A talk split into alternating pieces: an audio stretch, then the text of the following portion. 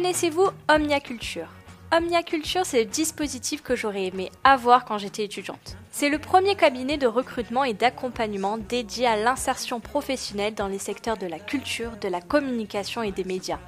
Il a été fondé par Alix Marté et Chloé Léonard. Elles ont imaginé leur entreprise pour répondre aux besoins des étudiants et jeunes diplômés qui sont lancés dans le monde féroce du milieu professionnel. En effet, le secteur de la culture passionne et attire. Résultat, nous sommes nombreux et nombreuses à vouloir y construire notre carrière professionnelle. Mais la concurrence est rude. Alors si vous vous demandez comment y arriver, Omnia Culture peut être très probablement la réponse à votre question. Alix et Chloé proposent notamment un parcours appelé Culture Way, qui est un accompagnement unique dédié aux jeunes diplômés en recherche d'emploi qui associe ateliers pédagogiques, rencontres professionnelles et événements festifs pour que vous puissiez trouver le job qui vous correspond. Il y a également le parcours Culture qui prépare les étudiants à leur entrée sur le marché de l'emploi. Bref, vous l'aurez compris, Omnia Culture est sûrement la clé à votre insertion professionnelle dans ces secteurs. Dans l'épisode d'aujourd'hui, j'accueille la pétillante Alix, avec qui on va échanger sur les tabous qui entourent l'accès à l'emploi culturel. Bonne écoute.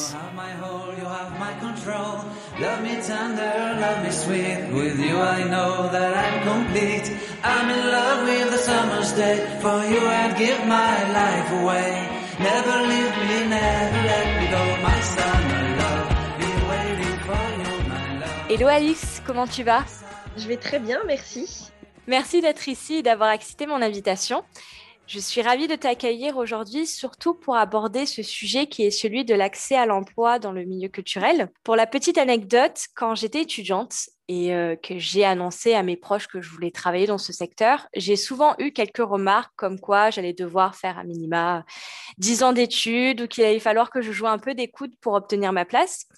Et finalement, presque dix ans après, et avec un premier recul, je me suis rendu compte que ces craintes étaient en fait des préjugés et que cela pouvait même en fait décourager des personnes à se lancer dans ce secteur, ce qui est franchement euh, dommage. C'est pour ça que je vous ai contacté avec Chloé, car du fait de votre activité avec euh, Omnia Culture, vous êtes, j'imagine, amené souvent à déconstruire ces croyances limitantes, que ce soit avec vos, avec les étudiants ou les jeunes, euh, jeunes diplômés du secteur qui passent par votre cabinet.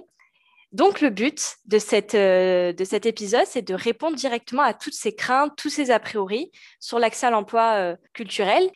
Pour cela, j'ai diffusé un questionnaire il y a quelques semaines pour recueillir tout ça. Et j'en profite pour remercier toutes les personnes qui ont participé et qui doivent sûrement nous écouter aujourd'hui. Et donc, si tu es d'accord, j'ai sélectionné les préjugés qui sont revenus le plus. Et le challenge aujourd'hui, c'est de les déconstruire, voire les confirmer, parce que l'objectif, c'est pas, c'est d'être le plus transparent possible sur le sujet.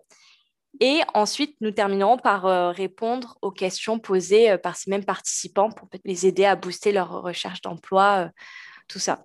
Est-ce que tu es prête? Oui, à 100%.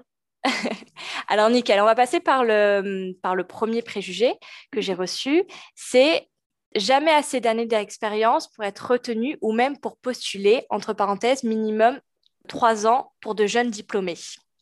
Alors là, la question des jeunes diplômés dans la culture, c'est la question des jeunes diplômés dans beaucoup de secteurs d'activité bouchés. C'est vrai. Nous, on se focus surtout sur la culture, mais il y a plein d'autres secteurs d'activité. À partir du moment, en gros, il faut vous dire, à partir du moment où c'est un secteur d'activité bouché, mais voilà qu'on appelle un secteur où il y a beaucoup plus euh, de, demandes que d'offres, comme la communication aussi, par exemple. Il y a beaucoup, beaucoup de candidats qui, voudraient intégrer ce milieu-là. Euh, mais comme la demande est bien supérieure à l'offre, on se retrouve avec euh, un très, très gros déséquilibre entre le nombre de postes à pourvoir et le nombre de personnes qui souhaitent s'orienter vers ces métiers-là ce qui n'est pas du tout le cas dans d'autres secteurs d'activité comme la santé, le social, euh, le BTP, la restauration, qui sont des secteurs en permanente, en permanente tension en fait, et où bah voilà, euh, si vous vous orientez là-dedans, vous n'aurez jamais aucun problème pour trouver un job en fait. La culture fait partie de ces secteurs historiquement bouchés, mais qui font rêver euh, les étudiants et les, et les jeunes diplômés. Et effectivement, aujourd'hui, encore plus depuis la crise de 2008, les entreprises culturelles n'ont plus d'argent ni de temps pour recruter.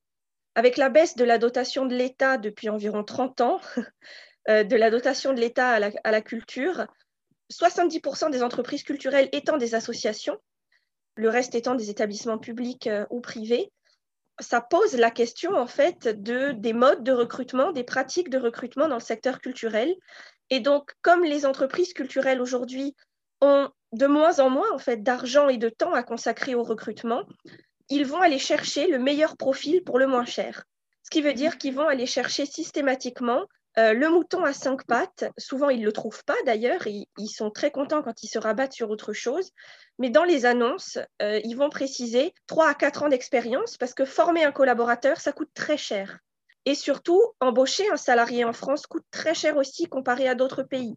Le coût du travail en France est bien plus élevé que dans des pays plus libéraux, euh, comme les pays anglo-saxons notamment ce qui explique la réticence de beaucoup d'entreprises, et encore pas que dans la culture, euh, à embaucher des jeunes diplômés euh, ou des profils juniors de manière générale de 3 à 4 ans d'expérience, puisqu'ils vont considérer qu'ils n'auront jamais assez d'expérience. Ils veulent quelqu'un, les entreprises veulent des candidats qui seront opérationnels tout de suite sur le terrain, et le nombre d'expériences qu'ils mentionnent avec la quantité de compétences ou d'outils à maîtriser qu'ils mentionnent dans les offres, les rassure les recruteurs ont tellement peur de, se tromper. En plus, en France, on en revient encore à la même euh, conception.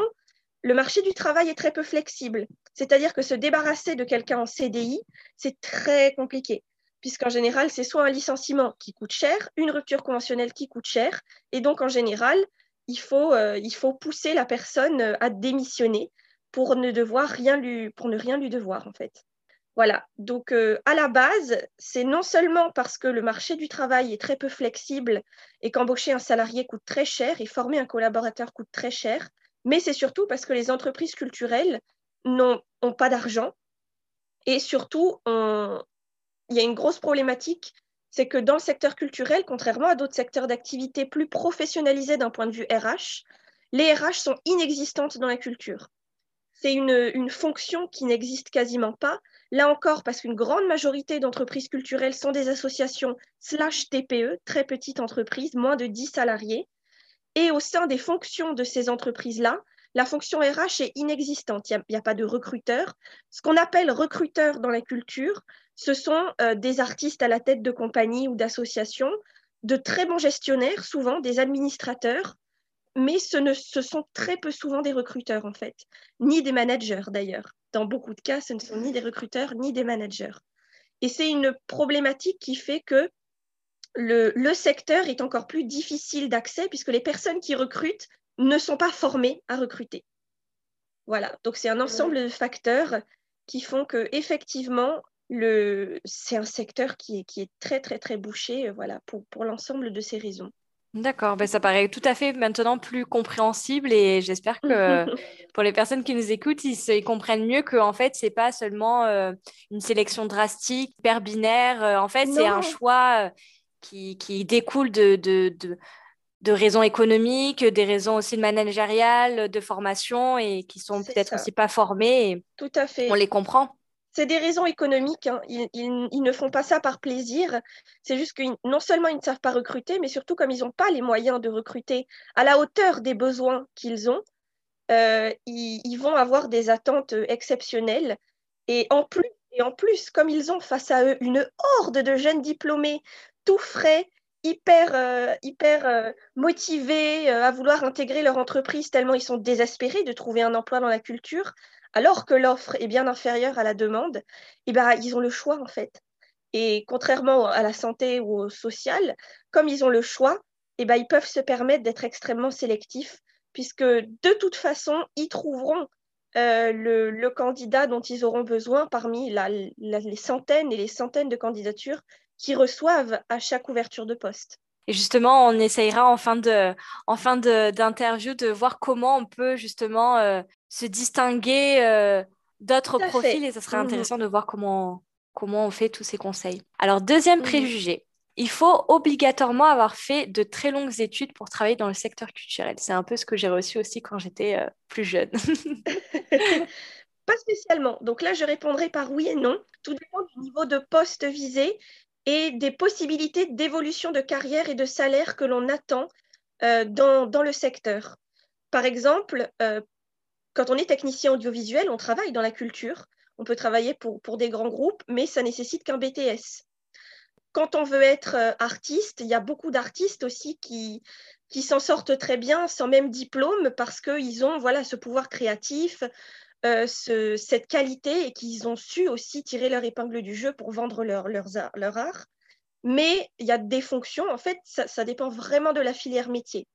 Il y a des filières métiers, comme la plupart des filières métiers du marché de l'art, qui nécessitent euh, au moins un bac plus 5. C'est obligatoire, en fait, puisqu'il y a notamment des concours à passer. Enfin, il y a beaucoup de facteurs qui font que ça nécessite un bac plus 5.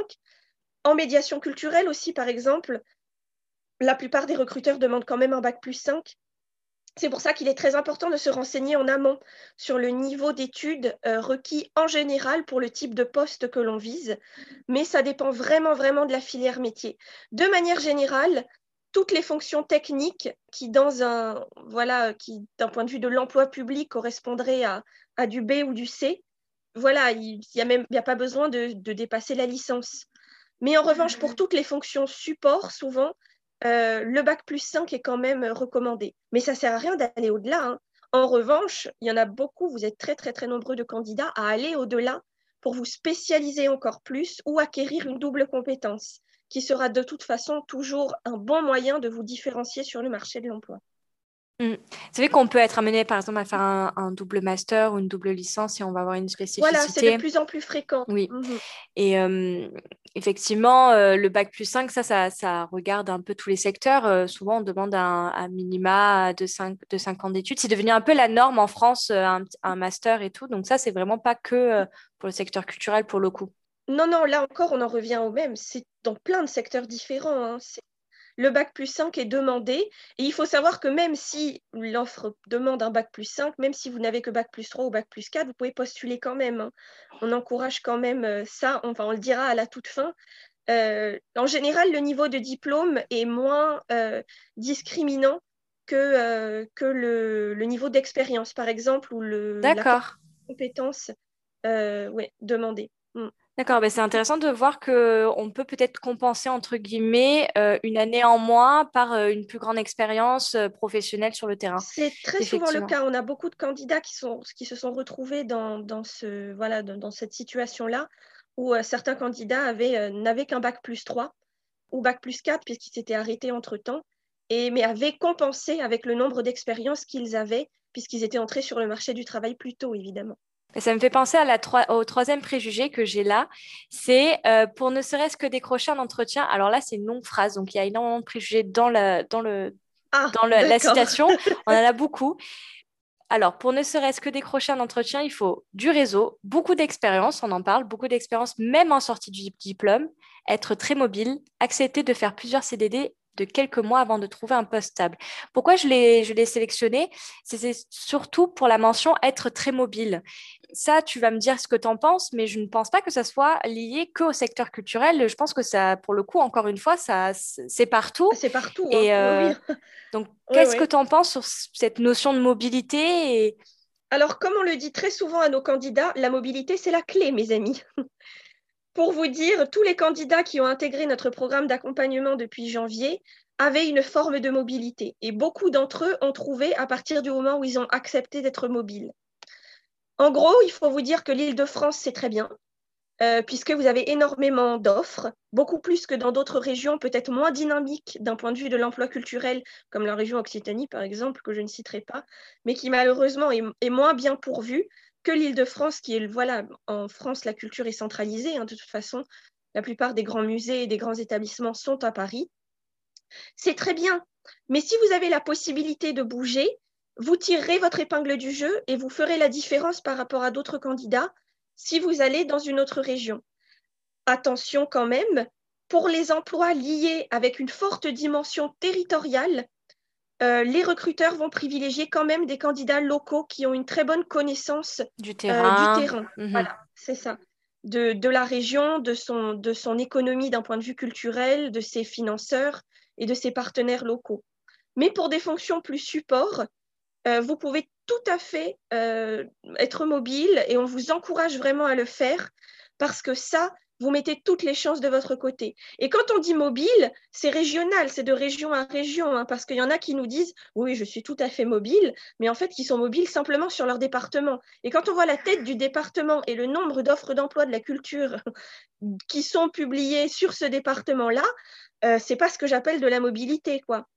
Et surtout, en plus, encore que qu'un homme euh, ou une femme, que des parents euh, de 40 ans euh, me disent c'est trop difficile pour moi d'être mobile parce que j'ai des enfants, j'ai toute ma famille ici, mon conjoint a un CDI ici, on ne peut pas bouger. Mais qu'un jeune, un ou une jeune diplômée, célibataire, sans enfants, me disent non, non, je veux absolument rester en région parisienne ou je veux absolument chercher. On avait une candidate en février qui cherchait uniquement sur la ville de Nantes. Ah oui, ah non, mais c'est restreint. Bon, après, peut-être qu'elle avait des raisons, mais effectivement, c'est un secteur très, très restreint. Voilà, alors effectivement, après en avoir parlé avec elle, elle avait des raisons, notamment que son conjoint était en CDI sur place et que pour elle, c'était très compliqué d'être mobile. Mais c'est vrai que c'est extrêmement dommage, puisqu'après, elle se plaignait de ne pas trouver de job dans la culture. Mais je suis désolée, le marché est tellement restreint qu'il faut aller là où le boulot est, hein, clairement. Et que si ça ne marche pas euh, en Ile-de-France, ça marchera peut-être dans une autre région. Surtout qu'il y a des opportunités partout en France et que, comme tu disais, effectivement, il y a des offres peut-être plus concentrées en Ile-de-France du fait en fait de la concentration en fait de, énormément hein. d'établissements, mmh. mais il y a énormément d'établissements euh, de grande ampleur avec de très très beaux projets culturels qui sont sur l'ensemble de la France et qu'il ne faut pas se dire que Paris euh, est la reine de... de... manière générale, voilà, les grandes métropoles sont, sont évidemment les mieux placées hein, pour offrir le plus de potentiel d'emploi culturel. Euh, mais on a pas mal de candidats, comme je vous dis, qui, sont, voilà, qui ont décidé de sortir un peu des sentiers battus, de quitter la métropole, notamment euh, voilà, pour des volontés de d'air pur, de campagne, et, euh, et, qui voilà, ont trouvé des opportunités euh, locales là où ils se sont, dans, en tout cas dans le nouveau département où ils se sont installés, ou la nouvelle commune où ils se sont installés. En gros, vous avez deux cas de figure. Soit vous décidez d'aller chercher dans une autre région, et parce que justement votre conjoint a été muté là-bas ou je ne sais quoi, ou que vous avez vous allez déménager là-bas de toute façon. Et à ce moment-là, c'est quelque chose que vous devez préparer vraiment en amont. Parce que débarquer comme ça, sans connaître l'environnement, sans connaître l'écosystème culturel local et chercher un job là-bas, c'est très difficile.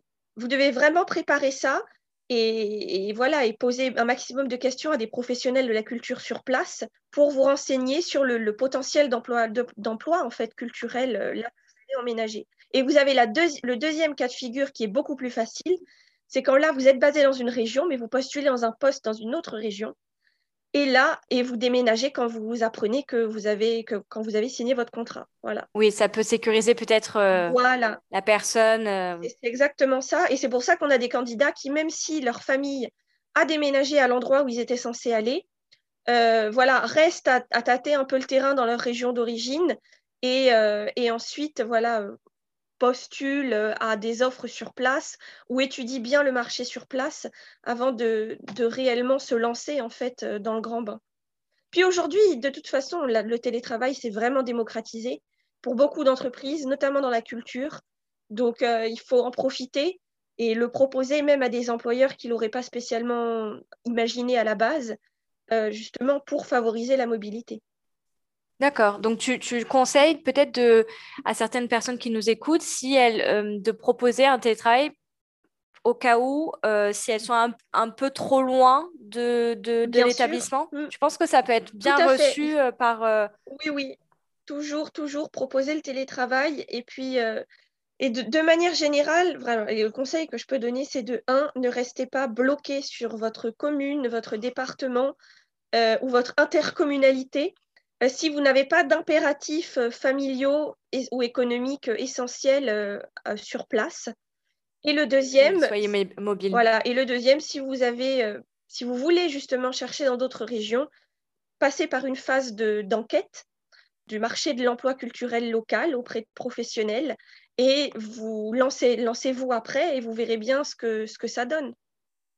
C'est vrai, il faut pas, faut pas hésiter peut-être à envoyer des mails ou à appeler ou aller directement sur place quand tous les musées réouvriront, enfin musées ou autres euh, établissements culturels, d'aller directement à la rencontre de personnes qui seront plus à même de, de, d'expliquer comment ça se passe. Et... Voilà, exactement. Toujours aller vers les locaux puisque c'est eux qui connaissent leur marché de l'emploi le, le mieux, en fait. C'est vrai.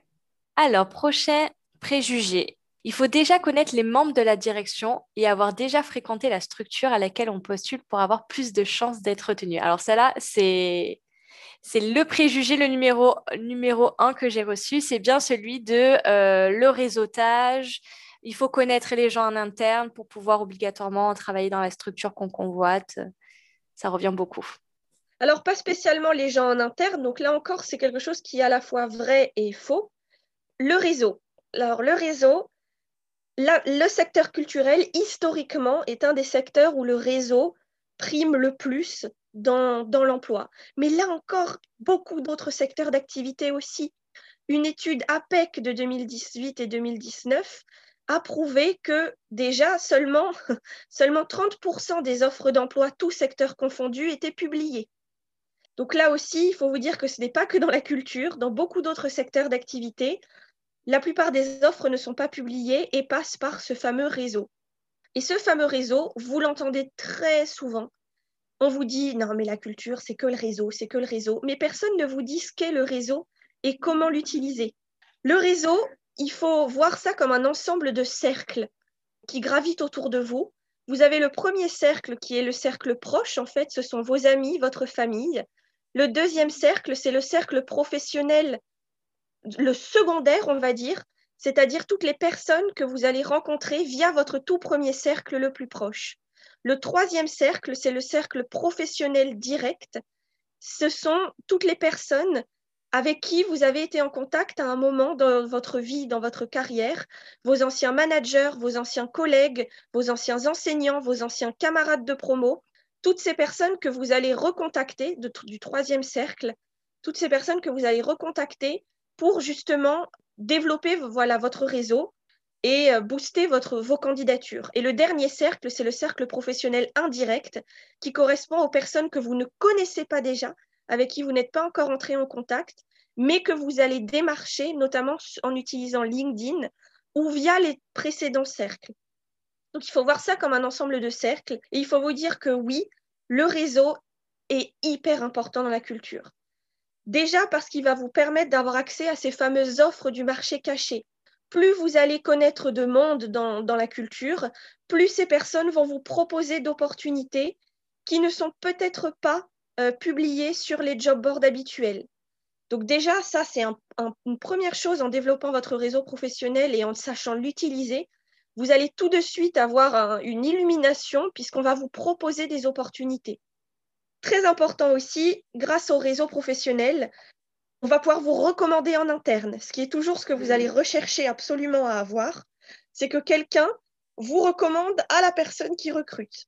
Et donc pour ça, évidemment, ça ne se fait pas en un claquement de doigts. Le développement du réseau, c'est une stratégie. Ce n'est pas quelque chose voilà, que, que vous pouvez mettre en place du jour au lendemain. C'est pour ça que nous, on recommande aux étudiants de commencer à développer leur réseau dès leurs premières années d'études, en fait. Déjà, d'entretenir de bonnes relations avec les enseignants, avec les camarades de promo, avec tous les intervenants professionnels, de conserver de très bonnes relations aussi avec les maîtres de stage, les, tuteurs, tout l'environnement professionnel que l'étudiant aura euh, euh, utilisé, de garder un fichier contact dès les premières années d'études euh, en, niveau licence, c'est d'avoir un fichier de contact et de mettre régulièrement dedans les contacts des personnes avec qui on entre en relation. Et évidemment, de commencer dès les premières années d'études à se créer un profil LinkedIn et à le développer. Pour vous dire, là encore, on ne, parle que de l'existant, de ce qu'on a constaté avec Chloé, mais la, la majorité de nos candidats, à partir du moment où ils ont créé un profil LinkedIn, ont commencé à savoir l'utiliser dans le cadre de leur recherche d'emploi et du développement de leur réseau, et vraiment fait un gros travail de réseau en arrière-plan, ils ont eu des opportunités auxquelles ils n'auraient jamais pensé, et en plus qui n'étaient nulle part ailleurs. Donc voilà, pour vous dire qu'effectivement, c'est un préjugé, mais qui s'avère vrai, le réseau peut être un très gros élément de différenciation. Et là encore, c'est historique. Hein. Historiquement, la, cooptation, comme on l'appelle, ou même le piston, hein, est très, très, très fréquent dans le secteur culturel. Voilà, notamment pour les postes très élevés, les postes cadres ou les postes de direction. Très souvent, on nomme le pote du pote, hein, ou, euh, on nomme le, fils de machin. Et même, enfin, on le sait, dans les très grands musées, par exemple, dans les grands établissements, il est très fréquent aussi, voilà, de proposer aux salariés de prendre leurs enfants en job étudiant, par exemple, à l'accueil ou à la surveillance. Ce sont des pratiques. Oui, ça se fait beaucoup. Voilà, ça, ça se fait vraiment beaucoup, mais ce sont des pratiques qui sont un peu passées sous silence, évidemment, puisque c'est pas très fair play. Mais ça se fait vraiment, vraiment très souvent, et c'est encore très français, hein, évidemment. Mais voilà, dans la culture, le réseau est vraiment, vraiment essentiel. Et donc voilà, on, vous encourage avec Chloé euh, à, dès que vous le pouvez, hein, dès, dès, que vous êtes étudiant et même là en tant que jeune diplômé, d'aller vraiment faire ce travail de développement du réseau. Et nous, dans le programme d'accompagnement à l'insertion professionnelle dans la culture Culture Way, on a un atelier entier qui est dédié euh, uniquement au développement du réseau professionnel. Ce qu'est le réseau professionnel, comment l'utiliser à bon escient, comment le développer pour booster son potentiel d'employabilité. Mmh. Et je trouve ça hyper intéressant parce que je pense que les gens, ils ont un peu peur de ce, de ce réseautage. Euh, ils ont toujours peur de déranger. Voilà, les gens ont peur de déranger alors qu'eux-mêmes, ils pourraient construire euh, en, prendre, en prenant le temps, en ayant une bonne stratégie ou en faisant appel à des personnes euh, comme Chloé et toi pour, pour construire une stratégie pérenne, alors que tout le monde est capable de développer un réseau solide et justement de faire amener à eux, on va dire, des opportunités. Il faut pas avoir peur de, comme, euh, comme tu dis, euh, d'aller à la rencontre des gens et de dire bonjour, euh, enfin, rencontrer les gens, leur parler. Mais très souvent, c'est ce que nous disent les candidats. Ils nous disent, mais non, mais j'ai peur de déranger, enfin, qu'est-ce que tu veux que je dise? Et on leur explique que s'ils ne le font pas, quelqu'un d'autre le fera de toute façon et aura les potentielles opportunités à leur place. C'est ça. Donc, il faut se lancer au bout d'un moment, pas hésiter. Et surtout, l'un des préjugés qui est assez fréquent aussi, c'est qu'il faut venir d'un milieu favorisé déjà à la base. Ce qui est faux. Tout le monde peut se constituer un réseau, même en venant d'un milieu moins favorisé. À partir du moment où on a les codes, où on a les bonnes méthodes, où on sait comment développer son réseau, qu'on a vraiment les bons outils en main, tout le monde, c'est accessible à tout le monde, hein. tout le monde peut le faire. Et là aussi, s'il y en a qui ont des difficultés parce qu'ils sont timides, introvertis ou qu'ils ont des difficultés de prise de parole, euh, il y a beaucoup d'exercices hein, qui, sont disponibles gratuitement, qu'on peut faire de la sophrologie, du théâtre pour aider à la prise de parole, qui peuvent voilà, euh, aider à créer des liens plus facilement, puisqu'on a beaucoup de candidats là encore qui nous ont dit qu'ils n'osaient pas, qu'ils étaient timides. Et on leur a dit, mais tu sais, la prise de parole, euh, c'est un exercice, c'est pas inné, hein, ça s'apprend aussi. Et donc, euh, il y, a, y, a, plein de choses à faire pour, pour améliorer ce point-là. Bien évidemment, sinon ça, sinon ça serait un peu compliqué. Hein. Je ne pense pas que, que tout le monde est né avec une, une facilité d'interaction sociale et que, que, tout le monde sait se vendre, que tout le monde sait euh, taper aux portes en disant bonjour, moi je, je peux venir travailler avec vous. Enfin, c'est pas inné et ça, il faut vraiment le dire que, que non, votre voisin, vous avez l'impression qu'il a un réseau énorme, que les gens viennent directement à lui parce qu'il a un charisme énorme. Non, pas du tout. C'est aussi du travail et peut-être que cette personne, tous les soirs, elle fait des exercices, comme tu dis. Euh, de théâtre. de... C'est tout à fait possible. Non, mais c'est important de le dire qu'il faut un peu se décomplexer. Oui, le réseau, c'est important. Et oui, vous êtes capable de le développer à votre rythme. Et, et c'est important de le dire. Et surtout, surtout à son rythme. voilà, à son rythme. Il ne faut pas se dire qu'on euh, on a un laps de temps très limité pour développer un réseau et que non, non, c'est ça se travaille. Voilà. Et surtout, il ne faut pas vous forcer, jamais vous forcer à faire quelque chose avec lequel vous n'êtes pas à l'aise. Voilà, ça c'est encore très important. très important. Allez à votre rythme. Mm. Oui, c'est vrai. Alors, prochain préjugé. Alors, celui-ci, il est un peu plus écarté. Je l'ai trouvé assez, euh, assez intéressant. Mhm. Alors, dans le milieu culturel, il faut avoir une culture générale incroyable. Alors, incroyable, peut-être pas. il n'y a, pas, a pas spécialement besoin, mais c'est vrai que même pour des postes de, de niveau technicien, donc au niveau BTS, c'est vrai qu'un candidat connaîtra voilà bien le, qui aura une bonne culture générale et qui saura parce que c'est bien d'en avoir une mais si on ne sait pas la mettre en avant ça ne sert à rien. Et ça ne suffit pas de le mettre sur le CV il faut pouvoir en parler aussi. Mais c'est vrai que par exemple moi je donne toujours l'exemple de, mon copain qui, euh, était technicien euh, il était technicien son à une époque et, à la base, voilà, c'est quelqu'un qui a quand même une, très bonne culture générale puisqu'il est vraiment passionné, il lit beaucoup, il se renseigne beaucoup au quotidien. voilà, à la base, il avait quelque chose un petit plus et je lui ai dit, mais il faut que tu apprennes à le valoriser. Et c'est vrai qu'on lui a dit après, après l'avoir embauché, que c'était ce qui avait fait la différence avec un autre candidat pour un poste qu'il visait quand il a été embauché. Et donc, euh, voilà, ça peut être un élément de différenciation. N'y a pas besoin que ça soit euh, extensible. Justement, ce que les recruteurs apprécient, euh, c'est un peu, voilà, c'est aussi cette culture G un peu décalée. C'est d'avoir un domaine d'expertise, de connaissance. Une ouverture d'esprit. Voilà, qui est un peu différent. Par exemple, voilà, pouvoir parler pendant des heures de, voilà, de, de, la vie de Napoléon, c'est assez original, quoi. Et ça travaille en fait la personnalité du candidat, outre la culture générale, ça va. Qu'est-ce que vous allez apporter vous en tant que en tant que personne Si vous êtes passionné sur un secteur, euh, un secteur, euh, un secteur, vous allez pouvoir amener peut-être euh, cette patte, cette, cette énergie, ce, ces hobbies. Mhm. Il faut que ça transparaisse. Voilà, c'est lié, c'est lié aux qualités intrinsèques hein, de, du, du, candidat, mais mais il faut savoir le valoriser.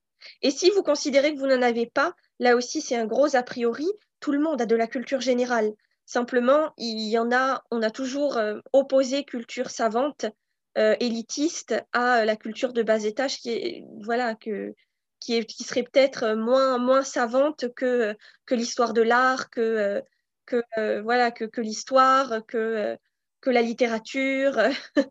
Mais au final, voilà, chacun a sa propre culture générale. Bien sûr. Et c'est vrai qu'à partir du moment où euh, vous savez la valoriser et en parler, de ce que vous savez, partez toujours de ce que vous savez, euh, il n'y aura aucun problème.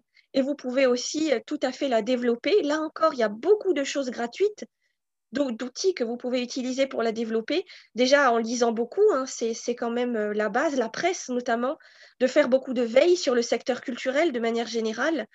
ça sera toujours de très gros atouts pour vous. Bien sûr, parce qu'en entretien, on vous, on vous posera jamais la question une date historique pour tester votre culture mmh. G. On va, on va surtout vous demander. Sauf sur les métiers très spécialisés. ou qui, mis à part cela, euh, bien sûr. Mais, mmh. mais sinon, on va surtout vous demander euh, votre connaissance du secteur, peut-être de l'établissement, euh, plus cette culture-là, de mmh. savoir qu'est-ce qu'ils font. Enfin, un musée, quelle, quelle, collection elle, elle a, quelle peut-être. Exactement. C'est plutôt ça qu'il faut développer plus que la culture G, tout interdisciplinaire, tout ça. Donc, il faut un peu remettre les choses dans leur contexte. Segmenter. Alors, ensuite, prochain préjugé. Il faut acquérir de l'expérience sur le terrain en tant que saisonnier pour accéder à un poste fixe. On revient un peu sur cette notion d'expérience, mais là, on est sur ce côté. Euh, euh, pendant l'année euh, l'année universitaire, on bosse, enfin, on travaille, on travaille notre diplôme, nos cours et tout. Et est-ce qu'on est on va dire entre guillemets, obligé de passer par l'étape boulot euh, saisonnier euh, pour compenser, pour mettre peut-être en pratique ce qu'on aura appris pendant l'année? C'est quelque chose qu'on recommande, oui, tout à fait. C'est là encore pour arriver, pour répondre au niveau d'exigence et tirer votre épingle du jeu. Euh, donc le niveau d'exigence attendu par les recruteurs à votre sortie de diplôme à bac plus 3 à 5, c'est très très très important de privilégier l'expérience le plus tôt possible. Que ça soit un contrat saisonnier, du bénévolat, la création de votre propre entreprise ou la création de votre propre association aussi, des, boulots même euh, pas spécialement euh, dans la culture, hein, c'est tout à fait possible, euh, mais qu'il faut essayer que ça soit pas trop éloigné, comme l'enseignement par exemple, ou, des choses comme ça. Il faut essayer d'aller chercher la moindre petite parcelle d'expérience quelque part, partout où vous êtes. Et c'est vrai que là aussi, avoir de l'expérience, c'est bien, mais si vous ne savez pas la valoriser, ni en parler dans vos candidatures, ça ne sert à rien. Par exemple, nous, on a, beaucoup de candidats qui arrivent et qui nous disent j'ai pas assez d'expérience. Et quand on regarde leur CV, il y a deux expériences qui se battent en duel, euh, deux stages. Et euh, on leur dit mais en fait, tu l'as l'expérience. Souvent, les diplômés de la culture, c'est quelque chose que vous faites naturellement, puisque vos profs vous y encouragent, votre entourage vous y encourage. Et dès vos premières années d'études, vous faites déjà pas mal de boulot saisonnier dans des lieux de patrimoine euh, ou des musées, par exemple ou vous faites aussi déjà naturellement beaucoup de bénévolat. Mais votre problématique, c'est que vous êtes persuadé que ce n'est pas de l'expérience professionnelle. Et donc, vous ne les mettez jamais sur vos CV, alors que c'en est. Et à partir du moment où vous apprendrez à la valoriser, mais tout de suite, ça va vous ouvrir des perspectives énormes en fait. Mais pour ça, il faut savoir identifier les expériences les plus pertinentes en fonction du poste que vous visez et ensuite savoir les mettre en valeur dans vos candidatures, en fait je trouve ça bien que les, que les étudiants mettent en pratique en fait euh, ce qu'ils apprennent. Moi, je enfin, c'est pour ça que j'ai fait la plupart de mes stages. Alors, il y avait bien sûr les stages obligatoires qu'on a en licence, qu'on doit obligatoirement faire pour valider notre année, mais j'en faisais à côté tout simplement parce que j'avais euh, envie de mettre tout simplement en pratique ce que j'apprenais. Et je pense que les personnes qui nous écoutent ne doivent pas se dire il faut absolument que je fasse un stage ou, ou une action de bénévolat parce que ça va me servir dans, dans cinq ans. Non, il faut le faire aussi pour vous. C'est aussi pour vous, pour acquérir, pour savoir qu'est-ce que finalement, entre ce que vous apprenez et ce que vous pratiquez, est-ce que finalement vous y retrouvez? Donc finalement, en, faisant ces stages, c'est pas seulement pour penser votre avenir, c'est important, bien sûr, mais c'est aussi confirmer peut-être une vocation. Euh, je voulais être archéologue aussi. Enfin, j'ai commencé par des mm. stages d'archéologie. J'ai vu que bah, physiquement et même finalement, mm. euh, finalement, c'était pas ça que je voulais faire dans la vie. Je l'ai fait. J'ai fait deux stages en archéologie, en euh, de fouille. J'ai compris que c'était pas trop mon truc. Et ben tant pis, je l'ai fait. Ça m'a, j'ai eu de l'expérience. C'est hyper important tout ça. Et aussi une autre chose que j'ai que je trouvais super intéressant que tu relèves, c'est le fait de peut-être pas attendre d'avoir un stage rémunéré pour euh, acquérir de, l'expérience. Vous pouvez très bien effectivement monter votre association, dire ben voilà moi j'ai une idée de j'ai une idée de projet. Pourquoi je vais attendre que euh, une entreprise ou quelqu'un me contacte? Non, je vais faire moi euh, mettre en pratique ce que j'ai en tête et, et non, vous n'avez pas besoin d'attendre qu'on vous donne vos, vos, votre chance pour pouvoir la saisir. Et ça, c'est important parce qu'ensuite, dans tous les cas, même si sur l'instant T, vous allez croire que c'est un jeu que vous faites juste pour passer le temps, non, c'est des choses, comme tu dis, que, vous pourrez valoriser. Après, on verra dans la seconde partie comment vous pourrez les valoriser, parce que ça, c'est vrai, c'est une très grosse problématique. Non, mais c'est tu as tout à fait raison. Là, c'est vraiment très, très, très important à tous les étudiants qui nous écoutent, quel que soit votre niveau d'études, peu importe où vous en êtes, maximisez l'expérience professionnelle au maximum. Ça veut dire, voilà, il n'y a pas que les contrats saisonniers. Hein. comme je l'ai dit, quand vos formations, votre formation vous propose des stages, vous avez les stages. Vous pouvez faire aussi des, stages de deux mois, souvent non conventionnés, non rémunérés. Proposez vos services à des entreprises. Vous avez les services civiques aussi, si vous avez encore l'âge penser au service civique, on a pas mal d'étudiants qui, ont, euh, qui ont vraiment tiré leur épingle du jeu avec ça, parce qu'ils ont fait une année de césure entre la licence et le master, durant laquelle ils ont fait soit un VIE-VIA, donc on rappelle le volontariat international en entreprise, la concurrence y est très rude, mais si vous y arrivez, c'est génial, soit un Erasmus, euh, ou sur place, en plus d'être étudiants, ils ont fait du bénévolat dans des festivals, euh, ils ont fait des stages de deux mois courts, ils ont travaillé dans des librairies pour payer leurs études, ou le service civique, là aussi, euh, qui peut être une, très bonne porte de sortie, une très bonne opportunité de gagner de l'expérience, euh, justement pour la valoriser après quand vous sortez sur le marché de l'emploi. Mais vraiment, vraiment, le plus tôt possible, commencez à travailler là-dessus parce que vous allez gagner en expérience, mais vous allez aussi développer votre réseau professionnel, vous allez acquérir un carnet d'adresses et surtout aussi très, très, très important, vous allez, comme l'a dit très justement Bérénice, vous allez savoir si le projet professionnel que vous avez vous correspond au final et si c'est vraiment ce que vous voulez faire. On vous encourage voilà, multiplier les expériences professionnelles dans les différents secteurs d'activité de la culture qui vous intéressent ou les différentes fonctions, filières métiers de la culture qui vous intéressent pour tester le terrain le plus tôt possible. Et comme Bérénice l'a dit euh, encore très justement, euh, bah, réaliser qu'elle ne voulait pas être archéologue. les expériences professionnelles, quelles qu'elles soient, servent vraiment à ça.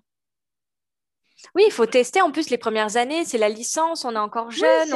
on, se lance, on se lance après le bac, on ne sait pas vraiment. Euh, on, se dit, ah, j'aime bien faire ça. Bon, allez, je me lance dans la licence. Mais entre ce qu'on apprend et ce qu'on doit faire toute notre vie, c'est deux choses différentes. Enfin, il faut vraiment essayer de se tester et les, stages et les expériences sont faits pour ça. Alors, dernier préjugé que je trouvais hyper intéressant également, c'est mieux vaut passer le concours de la fonction publique pour trouver un emploi dans la culture. Alors ça, on me l'a souvent dit, on me l'a souvent dit, donc j'aimerais bien aussi avoir ton avis parce que ça m'intéresse aussi. ah, et concours de la fonction publique, vaste sujet. Donc déjà, vous savez, il y a trois fonctions publiques en France, la fonction publique hospitalière, la fonction publique d'État et la fonction publique territoriale. Euh, donc la fonction hospitalière ne vous intéresse pas, mais euh, dans, la, fonction, voilà, la, fonction publique d'État, euh, ce, sont les, voilà, les concours quand même les plus difficiles. dans la culture, il y en a beaucoup, mais qui sont ouverts. Voilà, il y a très peu de postes qui sont ouverts chaque année. Par exemple, pour, le, pour celui que vous souhaitez passer en général, qui est ingénieur des services culturels de catégorie A, concours d'État, il y a 5 à 6 postes par an. Donc, c'est voilà, c'est restreint. Très, très, très restreint. C'est des concours très difficiles. Souvent, euh, ceux qui les passent ont déjà fait Sciences Po, ont déjà fait de grandes écoles, ont déjà plusieurs années d'expérience professionnelle derrière eux quand ils le passent. C'est voilà, c'est un concours national très important, c'est-à-dire que vous pouvez être envoyé n'importe où en France en fonction de votre affectation, de votre classement aussi. Mais il faut savoir qu'il n'y a que six postes qui sont ouverts. Vous pouvez demander à avoir un poste euh, qui n'est pas spécialement celui qui a été ouvert quand vous êtes reçu. Mais voilà, vous pouvez être envoyé n'importe où. En revanche, c'est, voilà, si vous l'avez, si ça fonctionne, vous êtes fonctionnaire de la fonction publique d'État, vous avez euh, la sécurité de l'emploi et surtout, vous n'avez pas à trouver de job. C'est-à-dire qu'à partir du moment où vous avez le concours, on vous, en propose plusieurs en fonction de votre classement et vous choisissez et ensuite, voilà, vous êtes libre de faire votre carrière là-dedans. Beaucoup de mobilité interne, beaucoup de possibilités, un salaire qui évolue chaque année. Voilà, tous les avantages des fonctionnaires. Oui, il y, a il y a des avantages, il y a des inconvénients, ça dépend des caractères. Là, je pense, c'est vraiment c'est propre à chacun. Mmh Effectivement, il y a beaucoup de concours. Moi, on m'avait beaucoup euh, parlé des concours. Après, je pense que ça dépend vraiment des caractères. Faut, faut, faut... Il faut savoir qu'il y a des avantages et aussi des mmh inconvénients. On peut pas, par exemple, il y a tout ce principe de mutation. Enfin, comme tu dis, on vous, on, on vous propose des. Et oui, avec un système voilà, on vous propose des, des, jobs, ok, mmh. mais vous allez devoir déjà. Alors là, le, le, la notion de mobilité est très présente. Ça veut dire que là, il euh, va falloir se déplacer. Oh oui. Est-ce que vous êtes prêt C'est la première question. Et surtout de vous dire que vous, vous, euh, vous allez devoir donc muter, vous vous déplacer mais pour X années. Enfin, c'est pas. Je crois qu'il faut attendre, je crois, 4-5 ans. Peut-être que je dis une, bêtise avant de demander une mutation. Après, bon. C'est très variable. C'est en fonction du nombre de points que vous, que vous avez. Mais en gros, voilà, ça, c'est la fonction publique d'État. Celle qui vous intéresse, vous, en général, cher candidat, c'est la fonction publique territoriale. Puisque les concours sont, voilà, même les concours de catégorie A de la fonction publique territoriale sont quand même plus faciles que les concours de la fonction publique d'État dans la culture. Donc, vous savez, il y a des niveaux A, B et C. Et souvent, voilà, vous, ce qui vous intéresse, c'est évidemment les catégories A, voire B. Quand vous visez les catégories B, c'est euh, à partir, euh, enfin voilà, c'est quand vous avez euh, au moins le bac. Le catégorie A, c'est à partir de bac plus 3. Et catégorie C, c'est quand vous n'avez pas de diplôme. Donc, c'est avant le bac. Donc, en général, voilà, vous visez les catégories A, il y en a beaucoup. Si vous faites de la filière culture ou de la filière administrative, en général, c'est les deux filières de la fonction publique territoriale qui vous intéresse. Tout est sur le site du ministère de la Culture hein, si vous souhaitez euh, connaître les dates, comment ça fonctionne. On vous invite aussi à contacter des professionnels pour vous renseigner dessus. Mais c'est vrai que pour ceux qui ont de grosses difficultés, notamment en qui sont bloqués sur leur commune ou là encore parce qu'ils sont peu mobiles, passer les concours de la fonction publique territoriale peut être une porte de sortie intéressante. Alors là encore, ce sont des concours difficiles, évidemment il faut les préparer, ça ne se fait pas du jour au lendemain. Beaucoup échouent, mais quand on l'a, c'est quand même là aussi un bon, moyen d'entrer sur le marché de l'emploi. Attention, très, très attention. Contrairement à la fonction publique d'État, dans la fonction publique territoriale, vous avez 3 à 4 ans pour trouver votre premier emploi. Sinon, vous perdez le titre que vous aurez obtenu par le concours. Ah oui, c'est une information qu'il faut noter là. voilà. Donc, en fait, dans la fonction publique d'État, on vous nomme. Vous avez un poste. À partir du moment où vous avez le concours, vous avez la garantie d'un poste. Dans la fonction publique territoriale, vous n'avez aucune garantie. Une fois que vous avez le concours, c'est à vous d'aller trouver votre job, d'aller d'envoyer des candidatures en précisant votre statut de fonctionnaire pour justement être pris. Donc là encore, vous allez être de nouveau en concurrence avec beaucoup d'autres candidats qui auraient aussi passé les concours. Mais de manière générale, ça peut être une porte de sortie pour ceux qui sont vraiment bloqués, voilà, de passer les concours. Mais ça se prépare, comme on le dit, n'y allez pas la fleur au fusil. Il existe beaucoup de moyens de se préparer gratuitement ou en payant. Mais voilà, si, ça vous intéresse, euh, foncez, hein, allez-y, n'hésitez pas. Là encore, euh, beaucoup d'avantages et aussi quelques inconvénients, puisque être fonctionnaire de, la fonction publique territoriale, pareil, hein, vous avez aussi euh, euh, la sécurité de l'emploi, euh, l'indice qui fait que votre salaire ne baissera jamais, en fait, sauf si vous changez de catégorie. Donc voilà, mais ce n'est pas obligatoire. Hein. Oui, voilà, c'est ça qu'il faut dire. C'est que vous pouvez très bien travailler dans le secteur culturel sans avoir de, sans obligatoirement être fonctionnaire et vous pouvez très bien faire une carrière entière euh, sans jamais passer de concours. Et c'est vraiment, enfin, ce serait bien que tu le dis, c'est vraiment en fonction d'un projet professionnel personnel, c'est en fonction d'un caractère, de, de, ce qu'on est prêt à faire, du temps qu'on y souhaite euh, consacrer. Parce que, comme tu dis, il y a des étapes, hein, il, y a, il, y a, il y a des épreuves à passer, c'est pas des épreuves euh, faciles comme tu dis, il n'y a que six personnes, si ça a huit personnes qui sont prises par an, donc c'est pas, pas rien, hein, c'est sélectif. Pour, pour la fonction publique d'État, hein, dans la territoriale, c'est beaucoup plus. C'est un peu plus. Ok. On a fini les préjugés. J'espère que ça a un peu déconstruit pour ceux qui nous écoutent euh, tous ces préjugés et, ces, a priori.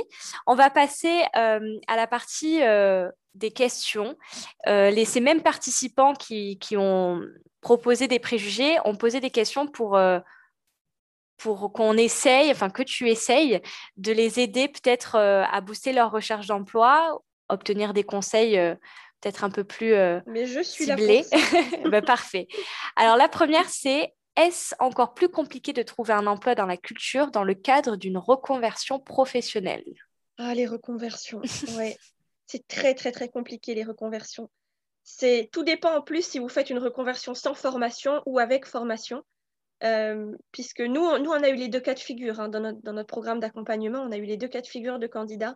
Mais il faut savoir que déjà, déjà à la base, c'est un secteur très difficile d'accès. Mais quand on n'a aucune expérience dans la culture avant, c'est encore plus difficile. C'est pas impossible, hein, évidemment, mais ça reste encore plus difficile que de chercher un job quand on est jeune diplômé. Parce que ça demande, déjà à la base, ça demande beaucoup de, de connaissance du, marché de l'emploi culturel et de ses fonctionnements, ce que beaucoup de personnes en reconversion ignorent. Nous, on a des gens qui viennent nous voir et qui nous disent Oh, bah, moi, je bossais, euh, voilà, euh, j'étais enseignant, par exemple, ou, euh, ou je bossais dans, dans, la santé et j'ai envie d'aller dans, dans la culture. Il y a toujours la culture qui fait rêver.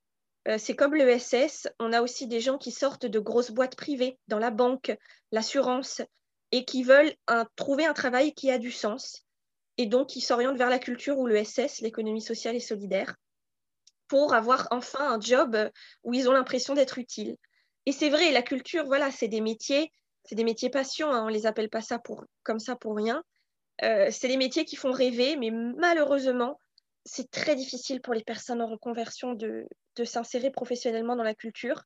Il faut reprendre une formation en général, même courte, et là encore, maximiser les expériences professionnelles. Même quand on est en poste dans son ancien job, par exemple, on a une enseignante qui a très bien, qui a très bien su faire sa réorientation. C'est que euh, dans les, dans les deux, trois ans avant de reprendre une formation, elle était enseignante. Elle a commencé à faire du bénévolat pour une association de théâtre de sa commune. Et donc, pendant trois ans, elle a accumulé de l'expérience tant que euh, voilà, euh, dans la communication pour le théâtre de, de sa commune. Et ce qui fait que déjà, quand elle a postulé à la formation, elle a choisi de faire une, formation qualifiante à Sciences Po euh, Lyon en communication culturelle. Déjà ça, bah, ça avait apporté une plus-value à sa candidature puisqu'elle avait déjà travaillé dans la culture. Et ensuite, quand elle a dû trouver son premier stage, et maintenant elle en est à son deuxième puisque la formation voilà, l'a autorisée à faire deux stages, euh, là encore, euh, le fait qu'elle ait, qu'elle ait, déjà trois ans d'expérience bénévole en plus de son travail d'enseignante dans la culture, a tout changé en fait. Et ça a fait une très mm. grosse différence. Ça l'a aidé. Voilà, mm. ça l'a aidé. Et surtout, grâce à notre accompagnement notamment, elle a pu mettre en valeur les compétences transférables. C'est ce qu'on appelle tout ce que vous avez acquis en fait euh, pendant vos années dans un autre secteur d'activité. Comment ces compétences, ces qualités, donc savoir-être, savoir-faire et connaissances, sont transférables au projet professionnel dans la culture que vous avez. À partir du moment où vous maîtrisez ça, vous avez, voilà, vous avez fait la moitié du chemin. Donc pour les personnes qui, souhaitent se reconvertir, il y a plusieurs étapes. Peut-être choisir une, nouvelle formation. Si par exemple vous venez d'un secteur un peu trop éloigné, donc peut-être... Si c'est très éloigné, il faut reprendre une formation. Une formation. Ensuite faire euh, peut-être en, parallèle pour préparer votre, votre reconversion, faire des stages comme, euh, comme l'exemple que tu as donné. Exactement. En fait, ça se fait par plusieurs étapes. Ce n'est pas impossible comme tu dis, mais il faut le, faut le préparer. C'est un vrai projet professionnel qui redémarre entre guillemets et il faut reprendre, euh, construire les bases solides. Et surtout, nous, ce qu'il ne faut jamais faire, c'est ce que beaucoup de candidats, là encore, de, candidats voilà, plus âgés aussi qui sont en reconversion, qui nous disent J'ai lâché mon boulot il y a trois mois, je veux me réorienter vers les métiers de la culture. Euh, non. Déjà, une, une, reconversion professionnelle, ça se travaille. Il faut aller voir un conseiller, que ce soit à Pôle emploi ou à l'APEC, pour faire un bilan de compétences. Une fois que ça s'est fait, que cette étape est passée, vous pouvez commencer à trouver des pistes pour favoriser euh, votre future reconversion. Mais je vous dis, l'enseignante, ça s'est fait sur trois ans, vous imaginez C'était un projet qu'elle avait, mais elle s'est dit, si je veux mettre toutes mes chances de mon côté, bah, je ne vais pas quitter mon job du jour au lendemain. Je vais d'abord travailler mon projet professionnel, savoir exactement ce que je veux. Elle a fait un bilan de compétences avec l'APEC. Elle a, elle a travaillé énormément euh, son réseau aussi. Elle s'est renseignée sur les possibilités d'emploi dans la filière métier, dans le secteur d'activité, le spectacle vivant qui l'intéressait. Elle a fait un très gros travail sur elle-même aussi avec son conseiller Pôle emploi. Au final, elle est sortie, elle avait déjà toutes les clés en main. Et donc là, elle en est à son deuxième stage, je vous dis, et il y a une possibilité d'embauche à la clé. Ah, bah c'est génial. Euh, et pour eux, c'était naturel, en fait, voilà, de, de l'apprendre. D'accord. C'est hyper intéressant, mais tant mieux pour elle. C'est un beau parcours. Hein. Ça veut dire que la reconversion, elle s'est faite, euh, elle s'est faite bien, mais il y a beaucoup d'efforts. Par contre, il y a beaucoup d'efforts, beaucoup d'investissements et c'est une belle histoire pour dire qu'en fait, c'est complètement possible. Alors, prochaine question. Comment mettre en avant ses compétences et se faire connaître? Alors ça, c'est deux questions différentes, c'est pas la même chose. Oui, c'est vrai. Déjà, les compétences, c'est ce qu'on appelle les savoir-faire, c'est ce que vous savez faire vous. Et ça, c'est un exercice qui souvent est très difficile pour les jeunes diplômés, c'est de savoir identifier leurs compétences. Les compétences, c'est ce que vous avez acquis lors de vos expériences professionnelles. Euh, c'est par exemple euh, des compétences, voilà, euh, élaboration de stratégies de communication multicanale. Ça, c'est une compétence. La grosse problématique que, que les jeunes diplômés ont, c'est que dans la liste de leurs compétences sur leur CV, ils mettent gestion de projet, communication, médiation. voilà. Ça, mes amis, ce ne sont pas des compétences, ce sont des domaines de compétences les compétences, il faut décortiquer tout ça justement pour mettre en avant quatre à cinq compétences sur votre CV réelles. Donc, comme je, lui, comme je le dis, au lieu de mettre gestion de projet, c'est coordination logistique et technique de projets culturels. C'est au lieu de communication, élaboration de stratégies de communication multicanale. Au lieu de médiation, c'est conception et mise en place d'outils de médiation à destination des publics du champ social. Ça, ce sont des compétences, mes amis. Un recruteur veut savoir ce que vous savez faire concrètement sur le terrain. Et donc ça, ce sont des compétences que vous pouvez identifier non seulement en les extrayant de vos expériences professionnelles, qu'est-ce que j'ai appris à faire, mais aussi en consultant les fiches métiers. On appelle ça les référentiels métiers. Pour chaque fonction de la culture, vous avez un référentiel métier. Pôle emploi, ONICEP, APEC, CIDJ, vous avez quatre sites principaux qui vous donnent des référentiels métiers, orientation pour tous aussi, qui est très bien fait. Et dessus, vous avez les compétences requises pour travailler dans la filière métier ou le secteur d'activité que vous visez. Pensez à ça et aussi reprenez les compétences mentionnées dans l'offre, évidemment. Ce qu'on recommande de faire, c'est de mettre six compétences sur son CV, trois acquises, trois qui correspondent à l'offre. Voilà, de répéter ce qu'il y a dans l'offre. Pareil pour les qualités alors là, on en recommande quatre qualités, quatre ou cinq. Vous en mettez deux acquises et deux euh, qui reprennent les termes de l'offre. C'est intéressant ce que tu dis parce que quand je faisais mon CV, j'essayais de reprendre effectivement un peu les compétences qui étaient demandées dans la fiche de poste, mais j'avais un petit problème, c'est que j'avais peur qu'ils sachent en fait que je, que je copie un peu les termes. Il faut mixer les deux, c'est pour ça. D'accord, ok. Non, mais c'est intéressant parce que je pense que les gens, ils font pas l'erreur euh, consciemment de mettre médiation, communication, parce qu'ils pensent vraiment que c'est des compétences et ils n'ont pas ces, ces, termes en tête. Par exemple, mise en place de logistique et tout ça. C'est pas des termes qu'on a et qu'on nous explique au moment où, on, par exemple, on va faire un stage. On nous explique pas concrètement qu'est-ce qu'on est en train de faire. Enfin, on dit juste que tu es en train de faire de la médiation. Et c'est important de, de, noter bien. Euh, les quatre sites que tu as que tu as notés parce qu'effectivement, il faut tout simplement en fait aller voir parce que pendant longtemps, moi, j'ai un peu galéré pour retrouver les bons termes, pour euh, mettre en évidence ce que je faisais, parce que, parce que médiation, effectivement, ça veut à la fois tout et rien dire, donc euh, c'est hyper compliqué. Mais c'est comme en termes de projet professionnel, quand, quand, on pose la question à des candidats, qu'on leur dit qu'est-ce que tu veux faire? Je veux travailler dans la gestion de projet. ça ne veut rien dire, mais rien dire du tout, mais vraiment pas.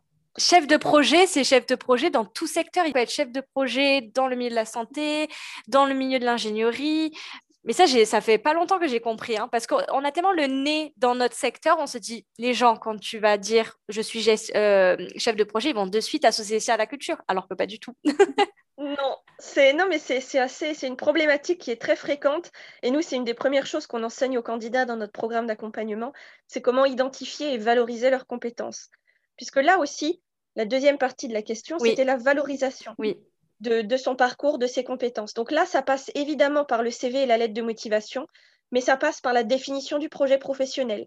Vous ne pouvez pas commencer à postuler quelque part, que ce soit en recherche de stage, d'alternance ou d'emploi, si vous n'avez pas au moins une idée de votre projet professionnel. Pour le stage et l'alternance, surtout pour le stage, ce n'est pas indispensable d'avoir un projet professionnel fixe.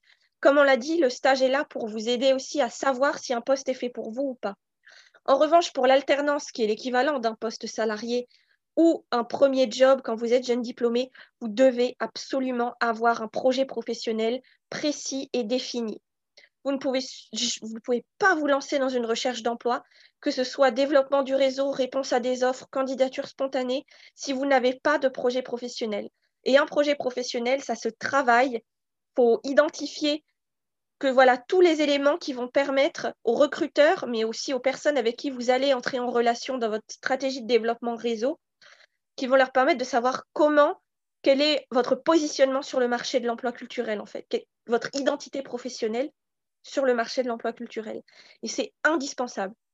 Vous ne pouvez vraiment pas vous lancer au petit bonheur la chance en vous disant je postule partout et je vois ce qui marche. Non, c'est une très mauvaise stratégie mais surtout c'est incohérent et surtout en fait c'est comme c'est un petit milieu les gens se, parlent et si euh, si à la fois tu postules dans le service de la conservation ensuite de la médiation et ensuite de la communication les gens ne sauront même pas quel enfin qui tu mmh. es vraiment et qu'est-ce que tu veux faire dans et donc voilà c'est oui c'est à prendre en compte alors deux questions qui je pense euh, peuvent, euh, peuvent se regrouper. C'est avez-vous des conseils pour utiliser LinkedIn de manière efficace? Et comment développer son réseau dans la culture. Je les ai associés parce que LinkedIn, pour moi, c'est un levier pour développer son réseau. Tout à fait. C'est un des leviers donc de, qui vous permet, qui, quand vous savez l'utiliser, est vraiment génial. Alors après, voilà, ça ne se fait pas du jour au lendemain, là non plus. Nous, évidemment, on a un module entier qui est dédié à ça, hein, comment utiliser LinkedIn euh, dans le cadre d'une recherche d'emploi dans la culture, comment développer son réseau via LinkedIn. Mais de manière générale, LinkedIn va vous servir à obtenir des contacts qui peut-être vous permettront en interne après d'être commandés de fil en aiguille. Hein. Ce n'est pas parce que vous allez contacter une personne sur LinkedIn en lui disant est-ce que tu pourrais m'aider qu'elle va vous proposer tout de suite une opportunité. On estime qu'il faut entre 5 et 6 personnes entre la personne avec qui vous entrez premièrement en contact et la personne qui vous proposera une opportunité in fine. Donc c'est un gros travail, euh, mais là encore, il faut oser, il faut vraiment pas hésiter à aller euh, solliciter des contacts des personnes euh, sur LinkedIn qu'on ne connaît pas spécialement. Ce qu'il faut, c'est toujours trouver un prétexte. Là, que ce soit en offline ou en online sur LinkedIn, quand vous développez votre réseau professionnel, toujours, toujours pensez à créer du lien d'abord. On ne dégaine jamais son CV à la moindre occasion. Ça, c'est la pire chose du monde à faire. C'est les messages que je reçois. Bonjour, je cherche un job. Euh, voici mon CV. Je ne réponds même plus à ces messages. Vous devez créer du lien, montrer votre intérêt pour les activités de la personne et ensuite aborder petit à petit le sujet de votre recherche d'emploi. Mais ne jamais balancer votre CV à la gueule d'un recruteur ou de quelqu'un avec qui vous aimeriez entrer en contact, ça ne marche pas. C'est très violent, donc vraiment ça, ne le faites jamais. Mais en tout cas, il faut trouver un prétexte, que ça soit une enquête métier. Bonjour, euh, je suis très intéressée par votre métier. Euh, je viens d'être diplômée en tatata et je suis à la recherche d'un poste en tatata. Là encore, le projet professionnel très important. Quand vous communiquez avec des gens, plus vous maîtriserez votre projet professionnel et vous saurez en parler naturellement, plus on va vous proposer d'opportunités intéressantes. Et donc là, voilà, il faut dire, est-ce que vous pourriez m'en dire un peu plus sur votre métier, euh, sur euh, voilà votre journée type? Voilà, l'enquête métier peut être une bonne porte d'entrée pour entrer en contact avec quelqu'un. Le mieux, c'est d'être commandé par quelqu'un, évidemment, de dire bonjour, j'écris de la part de Bidule, donc là, c'est encore le travail du réseau. Vous pouvez aussi utiliser une enquête bidon. Dire par exemple, euh, bonjour, je réalise une enquête sur les pratiques euh, de, médiation dans tel secteur d'activité. Est-ce que vous pourriez répondre à quelques-unes de mes questions? L'idée étant d'essayer d'avoir une visio dans la mesure du possible, ou au moins de récupérer un mail. Voilà, il faut toujours vous fixer un objectif à chaque fois, et si possible, toujours, toujours finir l'entretien, quel qu'il soit, par si vous connaissez des personnes qui pourraient être intéressées par mon profil, ou si vous connaissez des personnes de votre entourage euh, voilà, qui pourraient être pertinentes pour mon étude, pour mon enquête, pour ma, recherche d'emploi, euh, voilà, je merci de me mettre en relation avec elles. Je suis toujours à la recherche de nouvelles informations, de nouveaux retours sur ce métier, euh, tout ça. Mais il faut trouver un prétexte.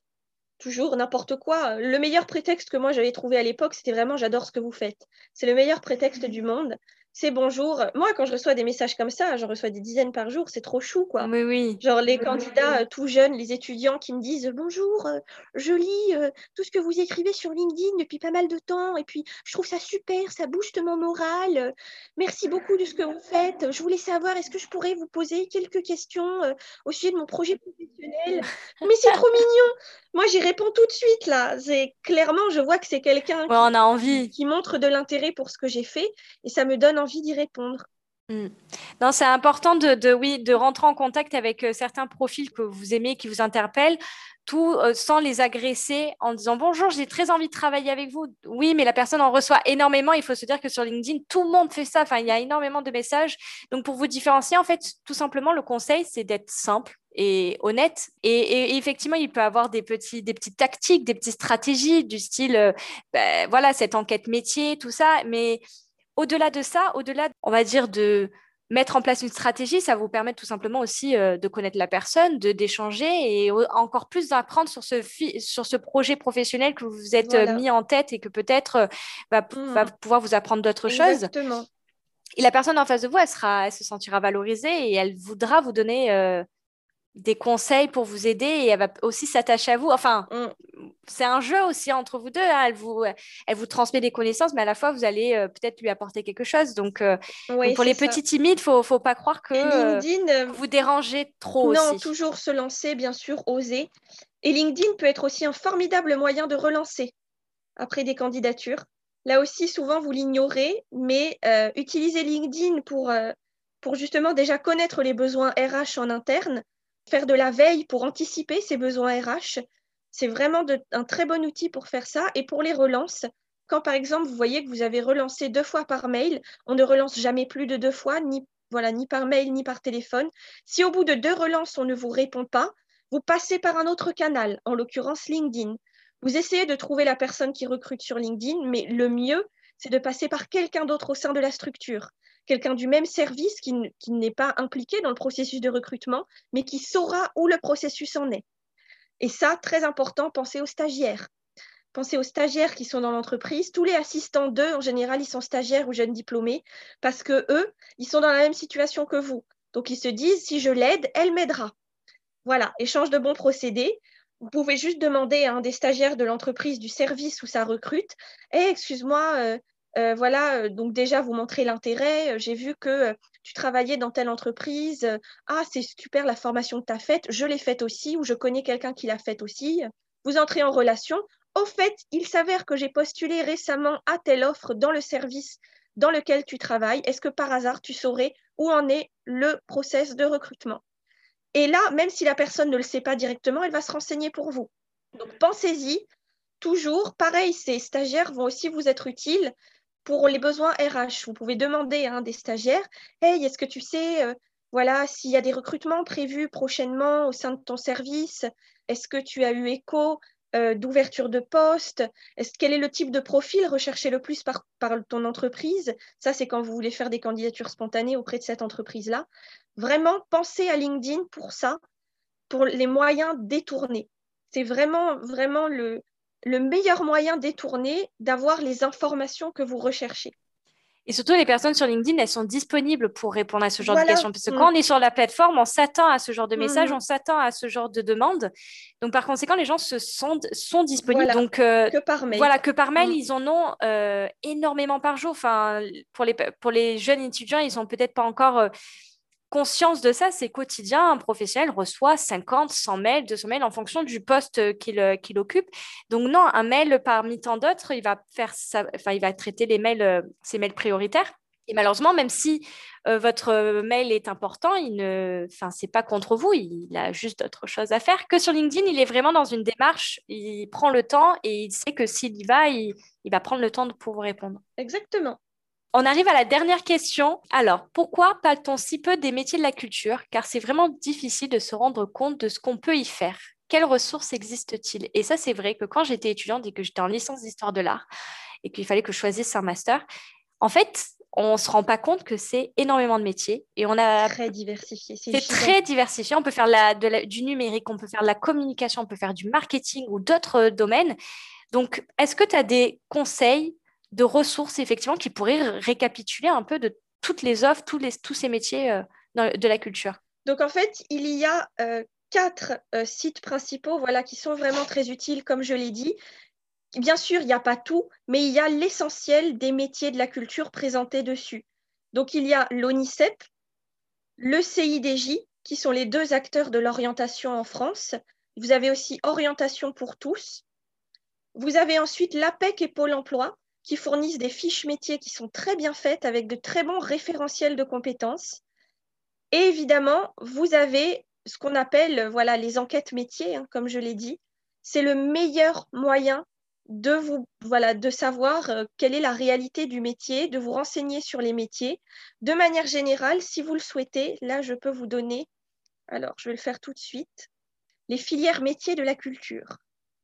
Puisque ça, on a une, on a une formation qui est spécialisée là-dedans. D'accord. Pour les étudiants, notamment euh, de nos formations partenaires, formation de l'enseignement supérieur, qui, voilà, qui s'appelle euh, sensibilisation au marché de l'emploi culturel où on enseigne aux étudiants justement quelles sont leurs possibilités euh, dans la culture. Donc, vous le savez, on va reprendre tout depuis le début. Voilà, l'emploi culturel et ses opportunités, une introduction. Donc, ça, c'est une formation qui est réservée à nos, à nos écoles partenaires. Mais en gros, voilà, il faut vous dire que vous avez 10 secteurs culturels et créatifs. C'est la base. C'est ce qu'on appelle les sous-secteurs de la culture. Le premier secteur, c'est la publicité quand vous bossez pour une grosse boîte de pub euh, comme Publicis, Avas ou Omnicom, il faut vous dire que vous bossez dans la culture. Tout ce qui concerne la chaîne graphique de l'image, y compris la, communication, hein, quand vous travaillez en agence de communication, vous travaillez dans la culture. Vous avez ensuite le secteur des arts visuels. Donc ça, ce sont les musées, les galeries. Vous avez ensuite euh, le secteur du cinéma. Vous avez après le secteur de la radio, la presse, la télévision, la musique, le jeu vidéo, le spectacle vivant et le livre slash l'édition. Voilà les dix secteurs culturels et créatifs, les dix secteurs, les sous-secteurs de la culture. Vous avez ensuite différentes filières métiers. La première filière métier, c'est évidemment les fonctions support, ressources humaines, communication, affaires juridiques, comptabilité, etc. La deuxième filière métier, c'est la seule filière métier spécifique au secteur culturel. Ce sont ce qu'on appelle les métiers de l'action culturelle. La médiation, le développement des publics ou par exemple euh, la muséographie. Ce sont des métiers qui n'existent que dans la culture, contrairement aux fonctions support. Vous avez les fonctions de production aussi, euh, donc comme la production d'expositions, la production de spectacles vivants. Euh, vous avez de la scénographie, ce sont voilà, plutôt des métiers euh, qui sont euh, ni des fonctions support, ni des métiers de l'action culturelle. L'action culturelle, c'est tout ce qui est lié au public. Vous avez ensuite les métiers du commerce d'œuvres d'art, commissaire-priseur, expert, courtier, antiquaire. Vous avez ensuite la filière métier des artistes-auteurs, quand vous êtes artiste, voilà, que ce soit un artiste plasticien, un musicien, un architecte, ou même quand vous êtes graphiste, vous êtes artiste, auteur. Vous avez ensuite la filière métier, tout ce qui est régie et fonction technique, entre guillemets, très courant dans les métiers de l'audiovisuel, régisseur, ingénieur du son, technicien lumière, décorateur, etc. Vous avez ensuite la filière métier de l'enseignement et de la recherche, professeur d'art plastique, enseignant-chercheur en histoire de l'art, professeur de conservatoire. Ce sont des, filières métiers de la culture. Et vous avez en dernière filière métier la conservation du patrimoine, conservation, restauration, documentation, etc. Voilà, vous avez maintenant un aperçu des secteurs de la culture et des filières métiers de la culture. Ça, ça va vraiment vous aider déjà d'avoir ça à disposition. Mais ensuite, concrètement, il faut faire des enquêtes métiers, vous renseigner, demander aussi à vos enseignants ou à vos camarades de promo qu'est-ce qu'eux, ils comptent faire s'ils ont des personnes dans leur entourage voilà, qui pourraient éventuellement vous aider pour la définition de votre projet professionnel. Mais voilà, il faut cumuler cette connaissance de base des secteurs et des filières métiers avec les enquêtes métiers, avec les, référentiels métiers et compétences des sites que j'ai mentionnés.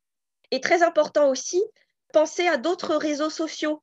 Par exemple, sur YouTube, il y a des entreprises, voilà, euh, enfin des entreprises culturelles, des musées ou des lieux de patrimoine notamment, ou des grands groupes audiovisuels qui ont mis en ligne des vidéos pour sensibiliser euh, les jeunes aux filières métiers de la culture.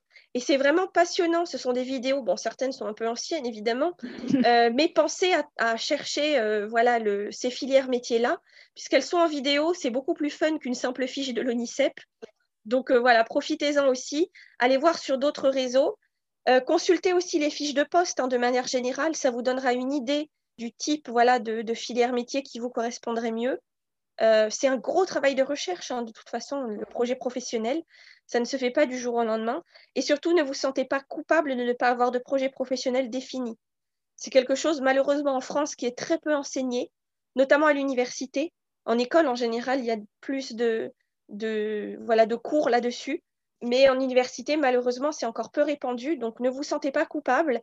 C'est un travail que vous pouvez faire vous-même. Vous pouvez même taper comment définir son projet professionnel sur Google. Vous aurez des tonnes de choses. Il y a notamment une très bonne méthode de base qui est la méthode Ikigai. Ah oui. Qui est une méthode japonaise qui permet de, de connaître en fait le métier qui est vraiment fait pour nous. Euh, donc je vous la conseille aussi, hein, ça peut être un bon point de départ. Euh, mais sinon, voilà, le, la meilleure manière, c'est d'aller au contact des professionnels qui vous intéressent et de leur poser des questions. Effectivement, et aussi peut-être de vous contacter à Omnia Culture, toi et Chloé, parce qu'il ne faut pas oublier Chloé qui, qui, est ton binôme dans cette aventure entrepreneuriale euh, dans, la, dans le développement de ce, de ce cabinet de recrutement dans le secteur de la culture, euh, de la communication et, et des médias. Et des médias, exactement. cet épisode a permis de vous déconstruire un peu tous les préjugés et peut-être aussi de les confirmer, mais également aussi de vous donner des conseils, des orientations et des premières ressources. Mais maintenant, on a cette chance d'avoir carrément un cabinet qui, s'est développé il y a quelques mois. Moi, personnellement, je l'aurais, enfin, comme je l'ai dit en introduction, j'aurais aimé euh, avoir euh, ce type de dispositif quand j'étais lancée dans la jungle de la de la vie professionnelle. Donc pour tous ceux qui nous écoutent, si vous souhaitez vous faire accompagner pour votre recherche d'emploi, n'hésitez pas à vous rendre sur le site internet d'Omnia Culture. Vous y retrouverez toutes les informations euh, dont vous aurez besoin avec tous les, avec tous les, offres de formation que, que, Alix et Chloé euh, peuvent vous, euh, vous proposer. C'est vraiment un dispositif que je recommande et ça peut vous aider vraiment à booster, à, à trouver confiance en vous et, et aller plus loin que cet épisode parce que pour l'instant, là, c'est une première lecture, c'est des premiers conseils. En tout cas, merci Alix pour tous ces conseils, d'avoir répondu à tous ces préjugés, à tous ces, à tous ces a priori. Finalement, c'était pas finalement que des, préjugés, c'est parfois des, euh, comment on appelle ça, des pensées limitantes. Euh, mais en fait, on, en fait, elles sont pas si limitantes que ça. C'est qu'on pense que c'est que euh, lié au secteur culturel, alors qu'en fait, c'est lié à tout secteur. On n'est pas, on n'est pas, voilà un secteur à côté, en fait, on a les mêmes problèmes qu'un autre secteur, il faut juste savoir rebondir. Tout à fait, oui, oui. Ah, mais je vous raconte pas que vous voulez voir sur LinkedIn le nombre d'étudiants en filière communication, RH ou marketing. Euh, là encore, il y a un gros déséquilibre entre l'offre et la demande. Ils sont dans la même situation que vous tous. Hein. Donc voilà, il n'y a pas de différence faut pas se dire, vous, derrière votre, euh, votre téléphone en train de nous écouter, que vous êtes seul et que vous galérez de votre côté. Non, il y a déjà des dispositifs mm. pour vous aider. Il y a des ressources qui sont disponibles sur Internet euh, si vous souhaitez euh, dès mm. maintenant faire vos recherches. Et déjà, cet épisode va vous pouvoir un peu vous, vous dédramatiser, dédramatiser un peu tout ce sujet autour de l'accès à l'emploi culturel. Je te souhaite euh, une bonne journée. Merci beaucoup pour tout et je te dis à bientôt. Merci beaucoup Bérénice. Bonne journée à toi aussi.